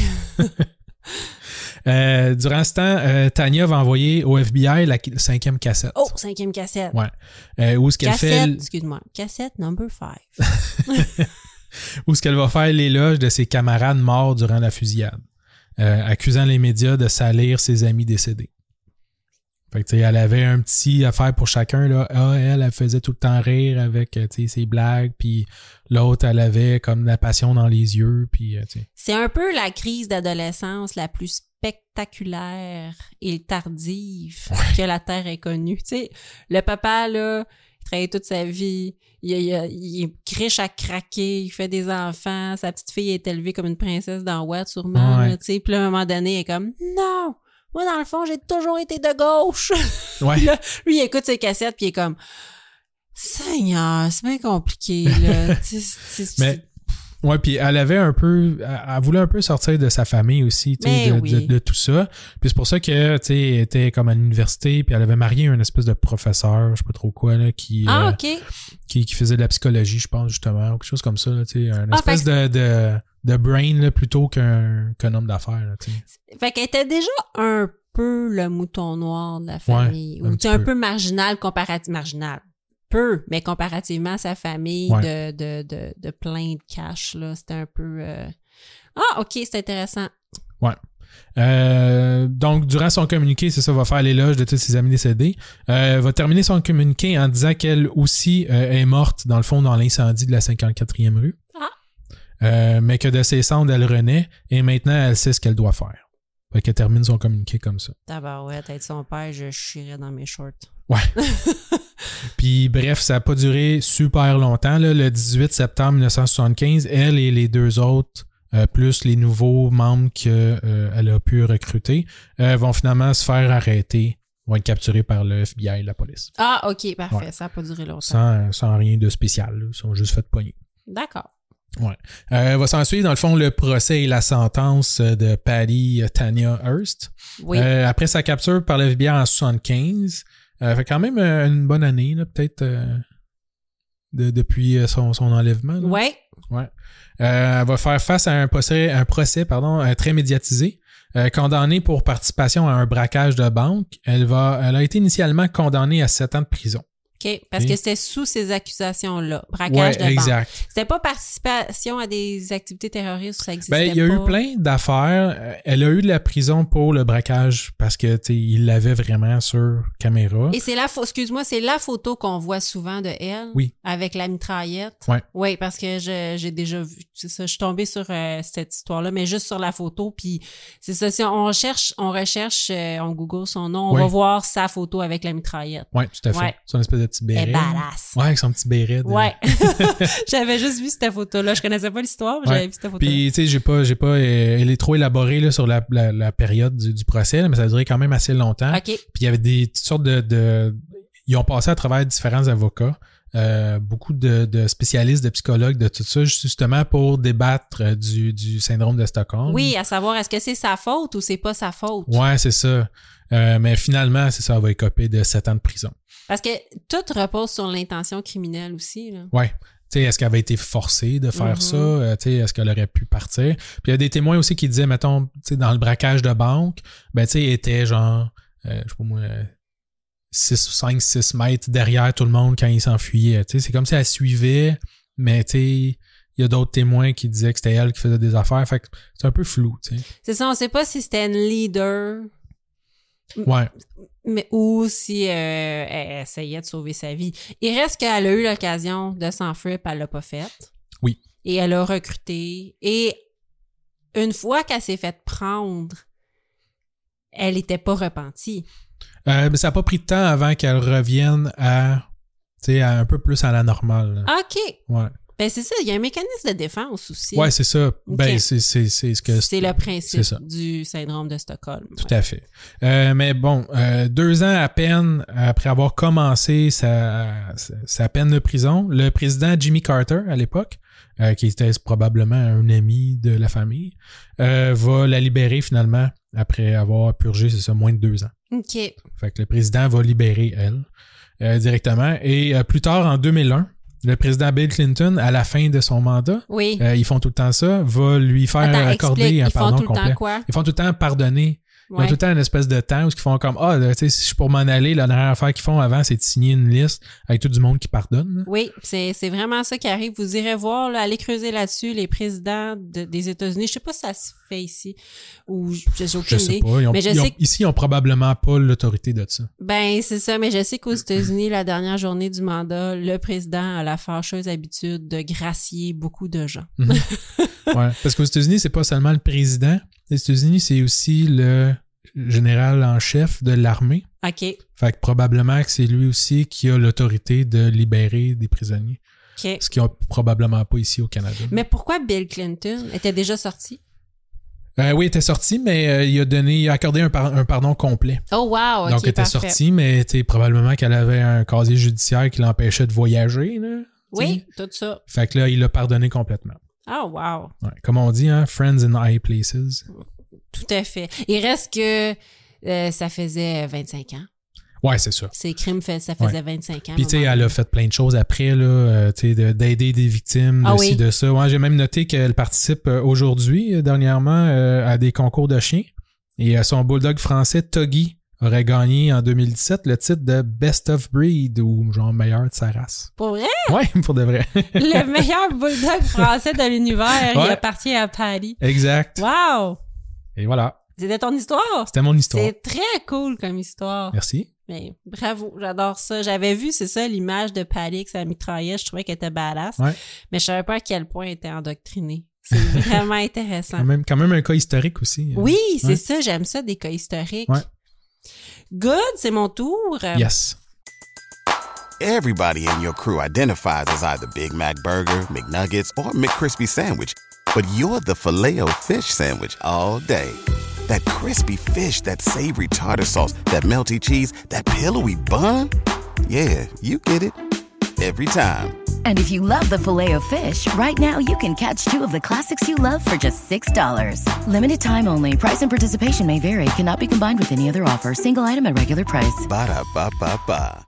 Alors, je vais dire comme euh, Camaro, let's do this, gangster. Euh, donc, je commence par une petite introduction pour mon cas. Euh, vous le savez, à Crime Tonic, on, d'habitude, on ne fait pas dans le très sanglant, mais euh, ça n'empêche pas parfois de dénicher des histoires qui donnent froid dans le dos. Et j'aimerais ça vous avertir aujourd'hui que ma prochaine histoire, bien qu'il n'y ait aucun mort, euh, est assez dérangeante, puis Ah ouais? est très enrageante. OK. Donc, il n'y a pas de mort, euh, mais je crois qu'il y a des séquelles. Puis il faut, faut, faut- Mais, oh, ma chaise fait bruit. Ouais. Euh, Il y a des séquelles, puis euh, je pense que c'est intéressant. C'est une histoire intéressante qui mérite d'être entendue, euh, puis qu'on peut apprendre de cette histoire-là. L'histoire d'aujourd'hui se déroule sur plusieurs décennies, mais le début se situe au matin du 16 avril 86 dans le quartier du Vernet à Laval. Donc, ceux qui disent qu'il se passe rien à Laval puis que Montréal, c'est bien dangereux, c'est pas vrai. Là, tu me diras qu'il faut que j'arrête de faire des jokes ou de rire. OK, oui, je vais te le dire. OK. Ben, pas mal là. Parce que ça, c'est drôle, Laval. là. Oui. Mais là, là, ça suffit. Christian Hébert, 13 ans, quitte la résidence familiale qui est située au 2765 rue d'Osquet pour se rendre au Collège Laval à 7h15. Je suis allée voir. La maison existe encore. 2765 rue d'Osquet. Si vous habitez là, vous avez aucune idée. J'espère que vous n'avez pas payé cher. je sais pas. Mais, ben, il, il, il s'est rien passé de criminel dans la maison. Ah. Euh, c'est une belle petite maison dans un nouveau développement. Dans ce temps-là, c'est un nouveau développement en 86. Euh, Christian, 13 ans, est appréhendé par deux individus qui le forcent à monter dans une camionnette. Il est menotté au point, plongé dans le noir avec une tuque qui lui cache la vue. À 8h35, la mère de Christian, que les médias appellent Madame Hébert parce que c'est une femme, fait qu'elle n'a pas de nom, Ah non, c'est ça. parce que c'est la femme de Claude Hébert. Lui a un nom, elle non. Son nom de jeune fille? On ne sait pas. Non. Madame Hébert. Elle reçoit un appel téléphonique. L'homme, au bout du fil, lui révèle que son fils se trouve dans un pa- euh, lui révèle que son fils se trouve dans un panier à ordures de la station P9. OK? Là, elle, elle a très peur. Et on lui dit aussi que le sac à dos de Christian a été abandonné près de la résidence familiale, puis qu'elle peut aller vérifier tout de suite pour prouver que c'était pas une farce. Je vous le dis tout de suite, Christian, il est correct physiquement, il est pas mort, mais c'est ce qu'on lui dit après ma barre. La mère est paniquée, elle comprend pas ce qui se passe, elle a peur pour son fils. Elle rejoint son mari, Claude Hébert, et devine quoi? Claude Hébert, son mari, il est lieutenant au poste 42 de la Ah. police de Montréal. Allez, ont-tu fait ça à cause de... C'est dur à dire. Il y a des euh, par après, on a dit que le jeune homme avait été euh, ciblé? ciblé par hasard. Euh, D'autres fois, on a dit que c'était pas par hasard, que c'était une commande peut-être plus haut placée. Hmm. Ça n'a jamais été éclairci. Toujours est-il que euh, c'était un nouveau développement avec des maisons cossues de- dans ce temps-là. Euh, désert aussi, le nouveau développement? Ah ouais, hein, j'avoue. Oui, donc euh, ça c'était une bonne place pour faire un kidnapping et s'assurer que si on demandait une rançon, les- la famille avait les fonds. Ouais. Donc, euh, Madame Hébert reçoit un deuxième appel des ravisseurs. Cette fois, on lui dit qu'une lettre a été laissée à son intention dans le panier à ordures de la station P9. Vraiment, là, il y avait une fixation sur le panier à ordures Ben ouais. de la station Là, c'est P9. quoi, il restait à côté de là? Il était capable de vérifier, genre, de regarder. Je vois, il y avait quelqu'un avec des jumelles Oui, quelque chose du genre. à côté. La lettre est récupérée. On précise pas qui ira récupérer la lettre, là, mais c'est une demande de rançon de 30 000 OK. 30 000 pour avoir ton enfant. It sounds pas like a beaucoup, deal. ouais, c'est ça. Même en 86, c'est pas euh, énorme, c'est pas euh, Non. dé- déraisonnable. Non, vraiment pas. Euh, il y aura un troisième appel téléphonique qui donnera des indications pour la récupération d'une autre lettre. Euh, et là, je vais te dire, là, les demandes de rançon sont dactylographiées et bourrées de fautes. OK? Je te lis Hmm. des passages, là, mais allez voir ça. Il, il Ça manque- ressemble à un texto des années 2020. oui, c'est vraiment des gens peu instruits. Nous avons enlevé votre fils, un petit garçon d'environ 9 ans. Pauvre Christian, il y en a 13. qui reste au 2765 rue d'Osquet et qui va au collège Laval. Écoute bien ça, comment. Moi, j'aurais capoté recevoir une lettre comme ça. Parmi les hommes qui le surveillent en ce moment même, il y a un violeur qui a fait ses preuves plus d'une fois lorsque les parents ne voulaient pas exécuter les ordres donnés par notre patron. Ah, man. Eh ouais. Je vais en venir au fait. Le patron veut 30 000 dollars si vous voulez revoir votre fils vivant. Un homme de la construction vous surveille de jour et de soir. C'est une personne qui vous surveillera de nuit. Alors pas d'erreur. Comme vous constatez, nous sommes bien équipés en hommes et en matériel comme un détecteur, des émetteurs, une dactylo et des jumelles. Tout l'équipement nécessaire à un kidnapping. Exactement. Et là, sais, pour, pour être sûr qu'ils ont des bonnes idées sur comment avoir le 30 000 la lettre continue. Si vous n'avez pas d'argent, vous pouvez hypothéquer votre maison en 48 heures. Nous avons aussi l'expérience pour les mots passés discrètement à la caissière. Si vous voulez pas payer et revoir votre fils, n'y pensez pas. Dites-le nous, on ne perdra pas notre temps, on a deux contrats en retard, alors faites ce qu'on vous dit dans le délai accordé par le patron, 48 heures exactement. Si la police en a à s'en mêler directement ou pas, nous tuerons votre garçon avant. J'ai un homme qui aimerait bien se distraire. Ne jouez pas avec le feu, ça brûle. Tabarouette. C'est un peu euh, Facebook style, là. zéro ponctuation, c'est bizarre, c'est mal écrit, euh, et Mais ça finit. Tu y crois quasiment plus? Oui, Ben, en fait, tu y crois qu'ils sont dérangés, mais tu y crois pas qu'ils sont organisés. non, c'est un peu, euh, c'est un peu tout croche. Et la lettre finit en disant c'est pas un cadeau, mais si tout se passe bien, vous reverrez votre fils en santé et vierge. Je vous le promets, pas d'erreur, ça coûte si cher chez nous. C'est, c'est de l'enfer, c'est glauque, là. Écoute, 42 heures après son enlèvement, Christian Hébert téléphonera lui-même à sa mère à 1h55 du matin. Ah ouais? Ouais, il va dire « Maman, ça va bien, bonne nuit ». Donc, on sait qu'il est en vie. Ouais, ouais. Pendant ce temps, euh, les policiers de Laval, aidés par les agents de la Sûreté du Québec, localisent les appels téléphoniques. Là. Écoute, euh, Ah, ils sont... ben oui. Mais ils avaient déjà averti la police? Euh, oui, oui, oui, Parce oui, que oui. si, si je me fie à, à la télévision puis dans les films des années 80-90, euh, tu sais, il faut, faut qu'ils gardent la personne au téléphone pendant une minute là, pour essayer de localiser où l'appel. puis- Oui, ben t'as raison, euh, mais euh, là, écoute, ça s'est mis en branle-bas de combat Ouais, assez vite. C'est un fils euh, d'un agent de police, hein? Euh, C'est vrai. et là, lui, il a mis toute sa gang de chums Ils dans doivent le même coup. pas être au courant. Ils étaient comme si vous avertissez la police. C'est sûr que la police est au courant, son père est policier. C'est vrai. C'est- Ça se peut très bien Ouais. que ça a été vraiment C'est par pour ça que je dis, ils ont l'air comme sérieux, mais ils ont pas l'air organisés. Ben, c'est parce que c'est ça. Tu vas voir pourquoi, là. Parce que les malfaiteurs, il y en a un de 19 ans. Ah boy. Ouais, c'est ça. Ça vole pas haut. Euh, donc oui, les policiers ont rapidement localisé les appels téléphoniques. Euh, le petit Christian Hébert a passé en tout 60 heures avec ses deux ravisseurs complètement terrorisés, OK? Il va être détenu dans un vieil éconoline, éconoline volé et aussi dans le logement de un des deux assaillants. Et ils vont faire la navette entre l'éconoline et euh, le logement. Les euh, malfaiteurs sont armés en permanence. Puis durant tout le kidnapping, malheureusement, Christian est convaincu qu'il va être liquidé à la fin de Ah l'histoire. ouais. La rançon va être déposée sur une voie de chemin de fer, soit à l'endroit con- à l'endroit convenu par les malfaiteurs et la famille. Donc le 18 avril 86, deux jours après, Jean-Pierre Bellemare, 19 ans, se fait mettre la main au collet pendant que son complice, Michel Larocque, 29 ans, libère le jeune garçon et se fait aussi appréhender. Wow. Il y en a un qui est allé chercher la rançon et il s'est fait prendre et l'autre, pendant ce temps-là, libérer le jeune garçon et s'est fait prendre par la suite. La personne qui nous intéresse dans l'histoire, là, c'est Jean-Pierre Bellemare, OK? Les journaux de l'époque relatent que les deux hommes ont un casier judiciaire vierge OK.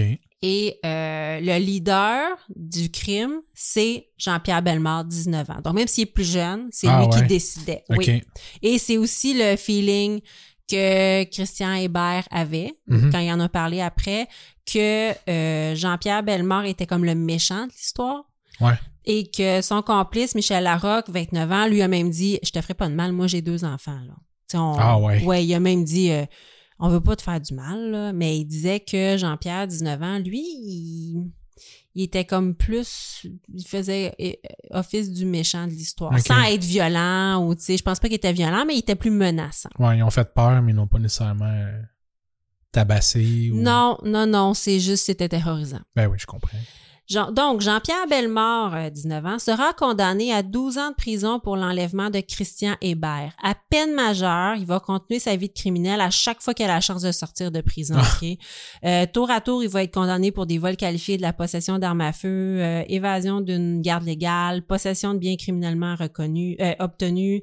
Évasion d'une garde légale. Ouais, ça veut dire qu'il... dis qu'il y a quelqu'un qui a fait. Ah non, ok. C'est pas une affaire de- de- d'enfant. là.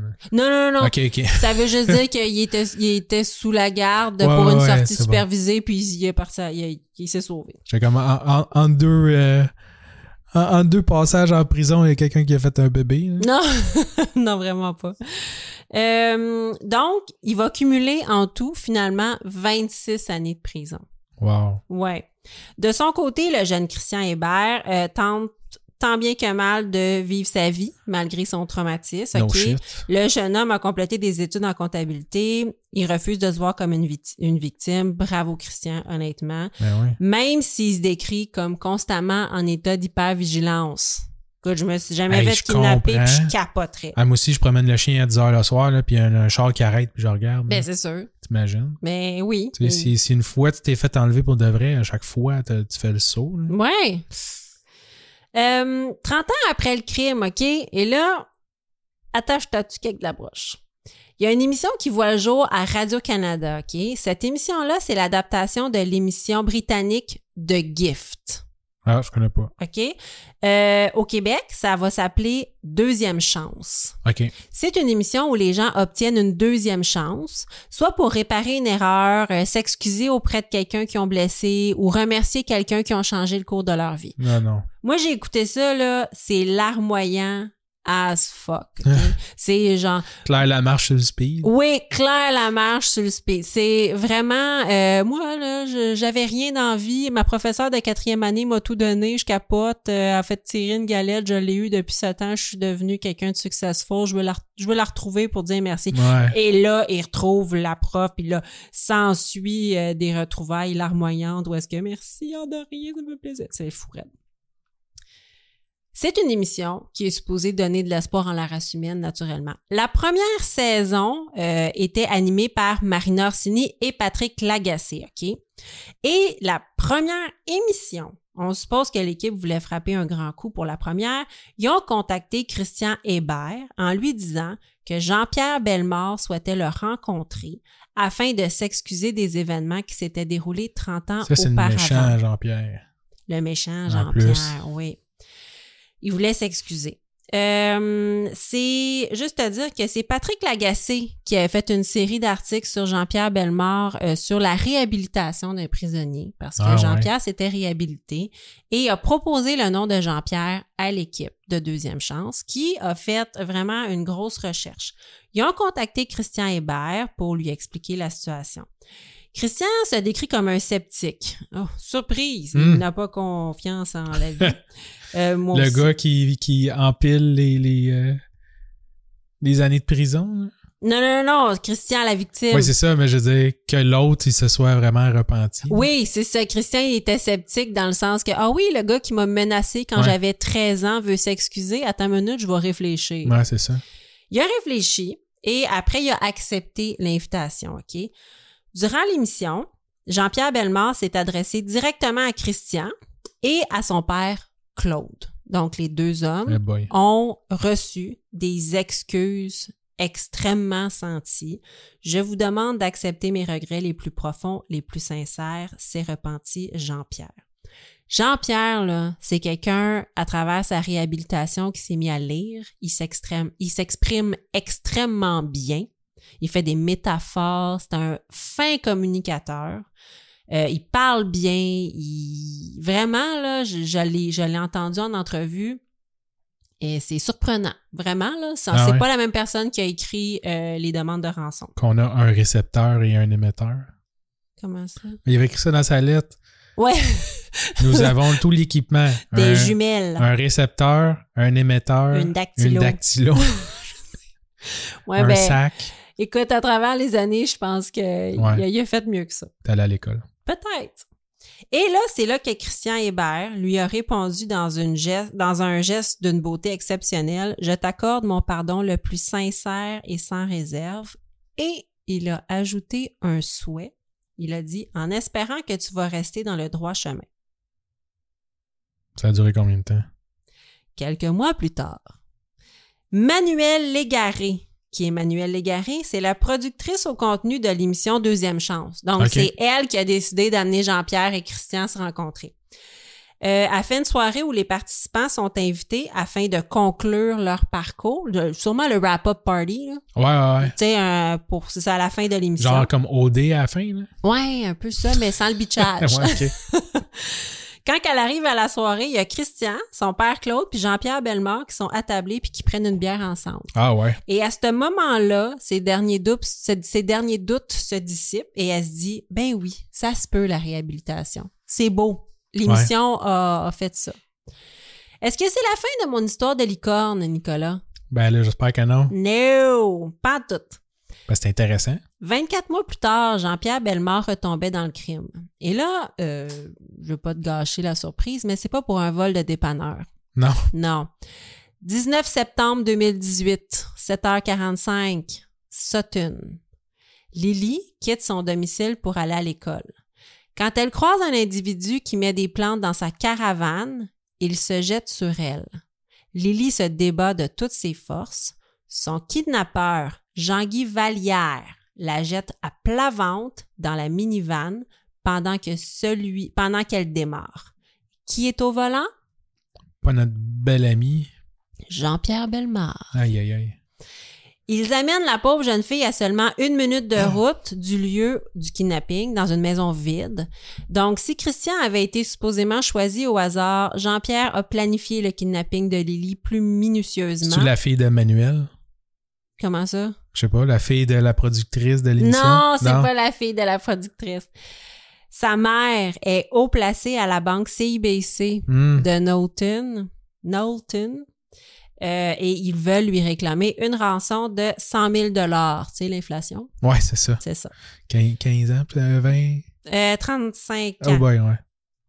Jean, euh, Jean-Guy et Jean-Pierre, nos deux lurons, prennent le téléphone cellulaire de Lily euh, et lui font enregistrer le message suivant. Hey maman, c'est Lily, il faut que tu coopères, sinon quelque chose va arriver. Juste coopère avec eux. Wow. Les deux hommes attachent la jeune fille au niveau du torse, des jambes, des chevilles et des bras et lui mettent du ruban sur les yeux et sur la bouche et l'enferment dans un petit garde-robe sous les escaliers de la fameuse maison vide en lui disant que, euh, excuse-nous, il faut qu'on te laisse seul de 6 à 8 heures parce qu'il faut qu'on aille chercher la rançon. Les ravisseurs se rendent ensuite au Tim Hortons. Pourquoi? Parce qu'ils n'ont pas Internet. Non. Ouais. Tu sais, quand je te dis... dû garder le téléphone de la fille. Ben, oui, ils ont le téléphone, mais ils n'ont pas Internet. Ils ont Ah. fait enregistrer un message, mais ils n'ont pas Internet. Ouais. Donc, ils se rendent au Tim Hortons à 17 minutes de là euh, et ils font la demande en utilisant le compte Messenger de Lily. Donc, ils contactent la maman de Lily à 9h02 en lui disant qu'ils détiennent sa fille, puis qu'elle doit ouvrir le coffre-fort. Encore, euh, tu sais, si jamais tu sais pas comment trouver 100 000 Ouais, c'est ça. tu peux aller là ou va après, euh, C'est ça. tu sais, prêt sans études, là. C'est ça. La première fois, il avait dit, vous pouvez réhypothéquer votre maison. Ouais. Tu sais, voir ou que le appeler, monde, appelle deuxième chance au crédit. Ils vont Oui. passer de l'argent, même pas besoin d'Equifax. voir que, que quelqu'un qui veut revoir son enfant va faire comme Colin, j'aurais donné Ouais. 100 000, mais je suis pas capable de le trouver. Là, au moins, la lettre devait être comme très bien rédigée avec euh, des, des sujets, verbes, compléments, puis... euh, La ponctuation? ouais. Ben là, ils l'ont appelé. Ah. Donc, ils disent, euh, on détient ta fille et tu dois ouvrir le coffre-fort puis ramasser la rançon et mettre la mettre dans une poubelle au théâtre du lac Brome. Ah, c'est moins loin que le métro P9. Euh, une maudite chance, ils ont changé de place. Ouais. Rapidement, des collègues de la mère de Lily contactent les policiers parce que Bellemare euh, lui euh, conclut l'appel en disant si tu ne fais pas ce que je dis, tu ne la reverras jamais. Mhm. Le cauchemar d'une mère. Après leur appel à la mère de Lily, Jean-Pierre et son complice se rendent à la succursale de la banque CIBC pour la checker. Euh, mais ils se rendent compte que c'est plein de police Ben ouais. qui s'en vont. Pendant ce temps, Lily est enfermée. Mais Lily, là, est badass. Ah ouais. J'espère que tous les enfants en situation de, de, de- dans une situation semblable vont avoir le courage que cette petite fille-là a Ouais. eu. En même temps, des fois, t'es mieux de faire qu'est-ce qu'ils te disent. hein? Oui, mais elle est toute seule. Ouais, ouais. pendant de sais 6 à 8 heures. Et Ouais. tu sais quoi? Juste te dire, ils ont pas attaché les mains. Ah, ok. C'est ça. Fait qu'elle se réussit à se détacher au complet, là. Je veux pas dire, oh mon Dieu, c'est tellement facile. Il a fallu du courage. Sauf qu'ils ont, ils ont pas attaché les mains. Euh, elle veut sortir du garde-robe, elle se rend compte qu'il y a une chaise qui bloque la porte, ben elle prend son élan jusqu'à temps qu'elle défonce la porte et elle marche deux kilomètres jusqu'à chez eux. Bravo. Ben oui. Deux kilomètres jusqu'à chez eux. Oui, C'était à oui. côté de chez eux. Wow. tellement à côté de chez eux, là, oui. Et là, tu sais quoi? Chez eux, il y a plein de policiers Ben ouais, qui voient la petite fille arriver et ils disent Oh, viens-t'en pas, viens-t'en au poste, toi, tu t'en viens faire une déclaration. Ah ouais. Les deux suspects sont toujours au large, OK? Euh, mais il y a la photo de Jean-Pierre au Tim Horton de Knowlton qui sort dans les médias. Je veux juste te dire que lorsque Emmanuelle Légaré, la productrice au contenu de l'émission Deuxième Chance, verra la photo de Jean-Pierre dans les médias, elle aura l'impression d'y reconnaître l'homme à qui elle a donné une deuxième chance Ah deux ans auparavant. Donc là, elle va en parler à Patrick Lagacé. Patrick Lagacé, lui, il a des contacts et il va savoir que Jean-Pierre Bellemare y est recherché et qui est recherché pour le kidnapping de Lily. Wow. Donc, Jean-Pierre Bellemare, écoute bien ça, aurait tenté de traverser la frontière des États-Unis avec une arme et se serait fait arrêter à la frontière dans la même vanne que dans laquelle il est recherché. Il recherchait la vanne. Ouais, là. Il a essayé de traverser la frontière avec cette vanne-là. Et les douaniers, fins renards, trouvaient singulier qu'un homme tentait de traverser la frontière avec deux masques d'Halloween, des bas collants de femmes, une clé de menottes bien en vue, un couteau et une arme à feu avec un numéro de série limé. Le kit du parfait euh, kidnappeur. Hey, hein, ouais, c'est ça. Ils ont échangé leur euh, récepteur et transmetteur pour un arme. Puis... Oui, hey, sérieux. Ouais, fin renard, là. ben, fin renard, les douaniers, quand je même. te dirais. Que- quel brillant. Il aurait dû se renseigner sur comment mieux faire un crime plutôt que genre des métaphores puis euh, la Ouais. ponctuation. Et voilà. Donc, euh, Jean-Pierre va rester neuf mois dans une prison américaine en attendant sa, sen- sa sentence pour juste ça, juste Ah, l'événement de traverser la, frontière avec une arme. Parce que les policiers euh, aux États-Unis ont- ne- ne- n'ont pas d'affaires au kidnapping. Non, c'est ça. Donc, il va attendre parce qu'on sait pas trop de quoi l'accuser dans le sens de traverser la frontière avec une arme, mais donc, euh, c'est seulement lors du prononcé de la sentence, neuf mois plus tard, il y a comme croupi là neuf mois, que le juge va dire euh, vous êtes euh, un prisonnier très spécial, Monsieur Bellemare, euh, parce que ce qu'on va faire pour votre sentence, c'est vous renvoyer au Québec parce que les événements qui vous sont reprochés au Québec sont beaucoup plus graves que ce qu'on vous Ben reproche ici. Donc, euh, merci, bonsoir, on a fait un deal avec nos voisins. Et dès son retour, les policiers vont le cuisiner sur les événements de Sutton. Euh, non seulement Jean-Pierre a été photographié au Tim Hortons pendant qu'il appelait la mère de Lily, mais juste à dire qu'il l'a appelé une deuxième fois d'une cabine téléphonique. euh, et le plan était super génial parce qu'il l'a appelé d'une cabine téléphonique de brossard, mais il n'y avait pas de change. Fait qu'il est allé au dépanneur avant de faire du change et il s'est fait filmer. Ah ben oui. Ben oui. il, a, il, a, il a roulé jusqu'à brossard pour se dire, écoute, ils pourront pas Ouais, ouais. ils vont se dire, mon Dieu, c'est tellement loin, tu sais, c'est Il pas va lui. déjouer tous les policiers. Mais il a eu besoin d'un de 25 cents. C'est peut-être 50 cents maintenant. euh, Téléphoner. Euh, En mai 2021, le procès de Jean-Pierre Bellemare pour l'enlèvement, la séquestration et extorsion en lien avec euh, l'enlèvement d'une jeune fille s'est tenu à Granby. Après trois heures de libération seulement. C'est pas long, Jean-Pierre, hein? non, c'est pas long. Jean-Pierre Bellemare sera reconnu coupable encore une fois. Et encore une fois, il s'excusera dans une belle lettre à Lily. Oh. Une très belle Ben, lettre. J'espère qu'elle l'a pardonné parce que c'est tellement un gentilhomme. Eh oui. Non, ouais. Plus encore, là, je suis passée sur des détails, mais il a été accusé de d'autres crimes plus odieux et cruels en même temps. Non. Il a entre autres agressé des employés d'une maison de transition à la pointe d'un couteau. C'est l'horreur, ce qui a été reproché après. Ouais. Emmanuelle Légaré, la productrice au contenu de l'émission Deuxième Chance, tentera par tous les moyens de comprendre Jean-Pierre Bellemare dans une excellente série balado nommée Récidive. On peut trouver ce balado-là euh, sur euh, Audio, qui est la plateforme balado de Radio-Canada. OK? Je pensais qu'elle allait, euh, qu'elle allait elle-même participer à la deuxième saison de Deuxième Chance en Non. demandant pardon aux victimes de, l'avoir mis dans son émission. Écoute, c'est c'est vraiment spécial cette émission-là. Euh, le balado que je te parle là, de Ouais. d'Emmanuel, de excuse-moi, Manuel Légaré, c'est extrêmement spécial. Ok, selon ses dires, elle cherche la cohérence dans l'incompréhensible. Ok, elle va commencer le balado avec des rencontres avec Jean-Pierre parce qu'à ce moment-là, il était pas sûr si c'était lui qui avait fait Ouais. le kidnapping de Lily. Et le balado commence avec une genre de bienveillance envers Jean-Pierre où Emmanuel Légaré tente un peu de se convaincre qu'elle a vu quelque chose de bon en lui, puis qu'il est presque impossible qu'il ait commis des crimes aussi odieux. Puis même, il y a certains intervenants qui vont dire, coudon, t'es-tu en amour avec? Elle va faire, ben non, c'est pas ça. Ah ouais. C'est juste que je pense vraiment que c'est une bonne personne. Elle, elle se disait, ça se peut pas, je m'ai tombé, je, je me sois trompée à, à ce point-là. Ben ouais. Mais c'est ça, elle est pas en amour, elle, cherche seulement à comprendre. Et plus cet excellent balado avance, plus on se rend compte que Jean-Pierre est possiblement nourri par l'attention médiatique. Mhm. Patrick, Patrick Lagacé, lui, il est dégoûté par toute cette histoire. OK, on va l'entendre dans le balado dire qu'il a honte, qu'il est extrêmement mal à l'aise de l'avoir mis au monde médiatiquement parlant, puis qu'il- que c'est un pourri, puis qu'il veut plus rien avoir à faire avec ce gars-là. Ouais. Euh, Christian Hébert, bien sûr, a précisé qu'il lui retirait son pardon. Ouais. No shit.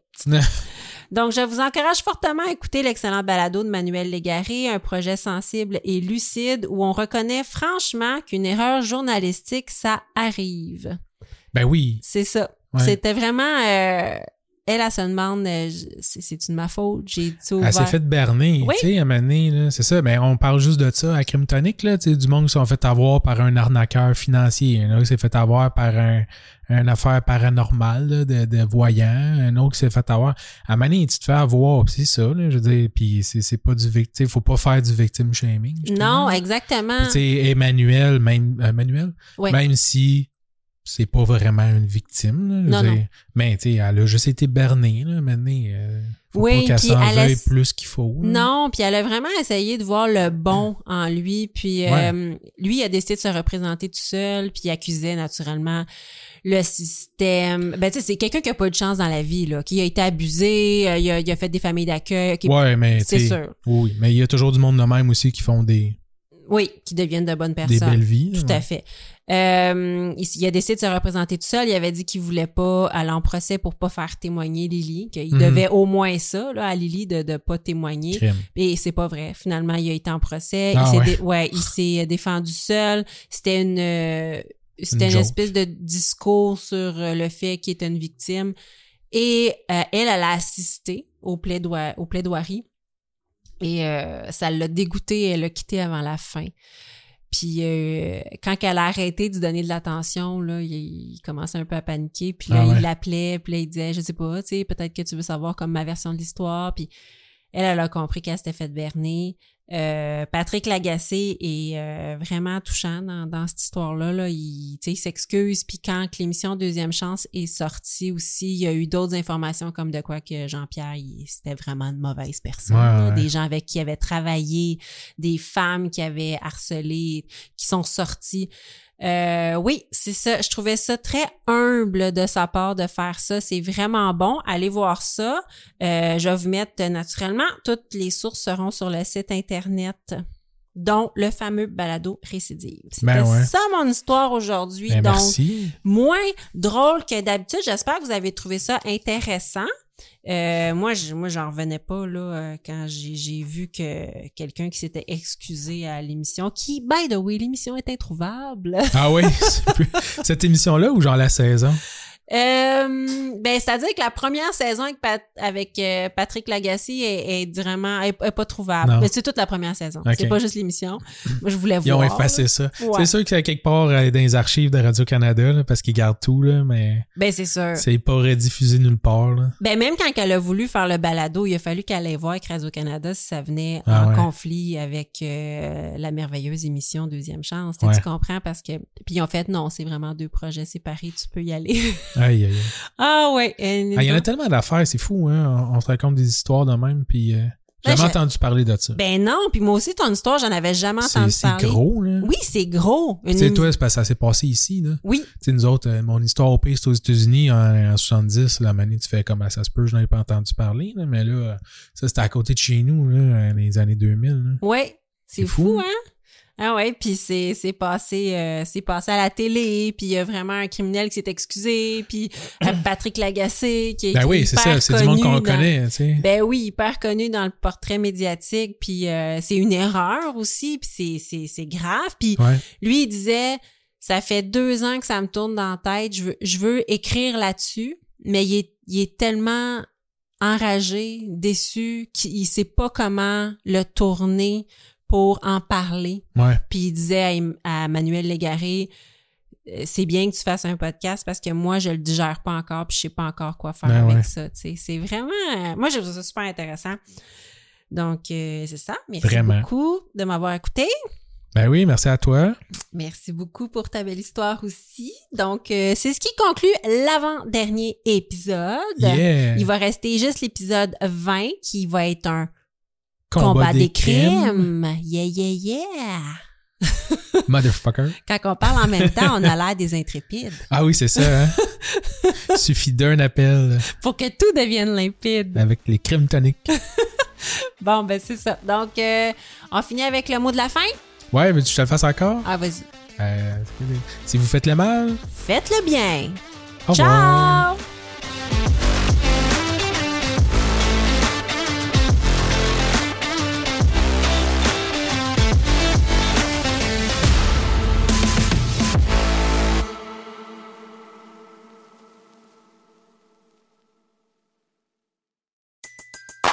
Everybody in your crew identifies as either Big Mac Burger, McNuggets, or McCrispy Sandwich. But you're the filet fish Sandwich all day. That crispy fish, that savory tartar sauce, that melty cheese, that pillowy bun. Yeah, you get it. Every time. And if you love the filet of fish, right now you can catch two of the classics you love for just $6. Limited time only. Price and participation may vary. Cannot be combined with any other offer. Single item at regular price. Ba-da-ba-ba-ba.